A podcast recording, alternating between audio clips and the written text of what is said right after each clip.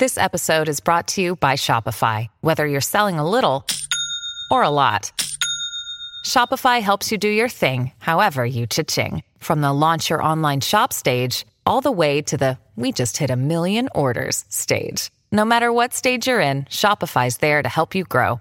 Sign up for a $1 per month trial period at shopify.com slash special offer, all lowercase. That's shopify.com slash special offer.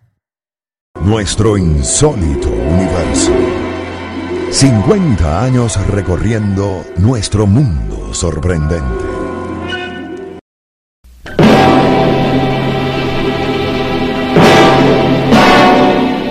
Corría el año 1883, cuando el maître del elegante comedor en el Hotel Brown Palace de la ciudad de Denver exigió a Winfield Scott Stratton que debía abandonar el local, pues no aceptaban comensales con ropa tan deteriorada, y a este no le quedó más remedio que salir, no solo hambriento, sino humillado ante quienes allí cenaban.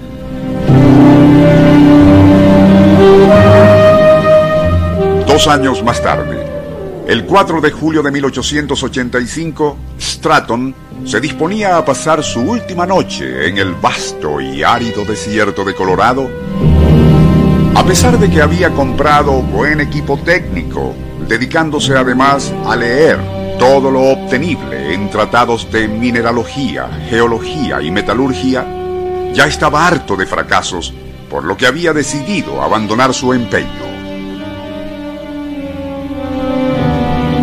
Poco imaginaba, sin embargo, que en aquella, su última noche en el desierto, iba a lograr lo que tanto ambicionaba y de manera insólita. Nuestro insólito universo. Cinco minutos recorriendo nuestro mundo sorprendente.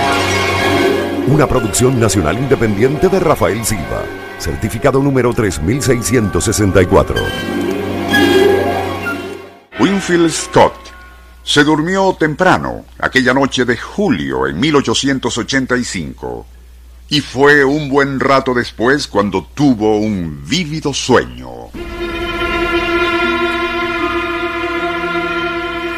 En él se veía ante una formación de rocas color rojizo en una región de Battle Mountain que él conocía muy bien. En aquel trance onírico comenzaba a acabar hasta un estrato profundo donde se podía ver claramente a una rica veta de oro.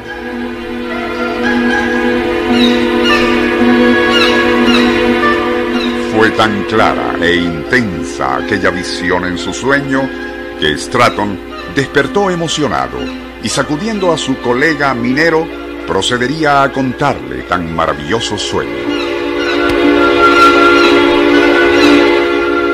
El otro, bastante escéptico, le hizo ver cuán absurdo era estar creyendo en quimeras oníricas, más aún cuando era bien sabido que el grupo de exploración Hayden había escudriñado cada palmo de aquella región durante todo un año sin hallar nada de valor. Pero Stratton, convencido de que, más que un sueño, había tenido una revelación, terminó convenciendo a su amigo para que ambos regresaran de inmediato a Battle Mountain. Ya para las dos de la tarde de aquel mismo día, no solo habían cavado profundamente en el sitio de las rocas coloradas, sino que, justo en una hondonada, idéntica a la de su sueño, Stratton divisó un estrato promisor.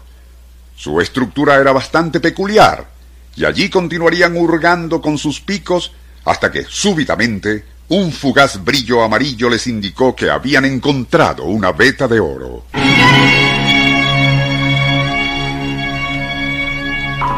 El resto forma parte de la historia aurífera de Colorado, pues tal y como lo había soñado, debajo y alrededor de aquella gran veta había otras, aún más densas y ricas, una fantástica fortuna que instantáneamente convertiría al minero y a su colega en multimillonarios.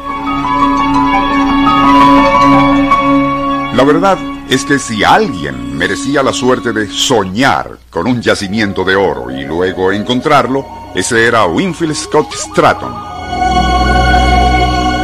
Su única extravagancia fue la de comprar al Hotel Brown Palace en Denver, el mismo del cual había sido expulsado dos años antes por querer cenar en su elegante comedor sin estar vestido adecuadamente.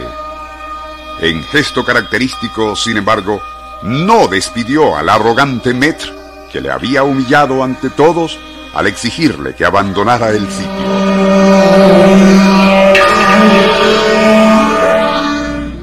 Nuestro insólito universo. Email insólitouniverso arroba unionradio.com.be Libreto y dirección Rafael Silva. Les narró Porfirio Torres.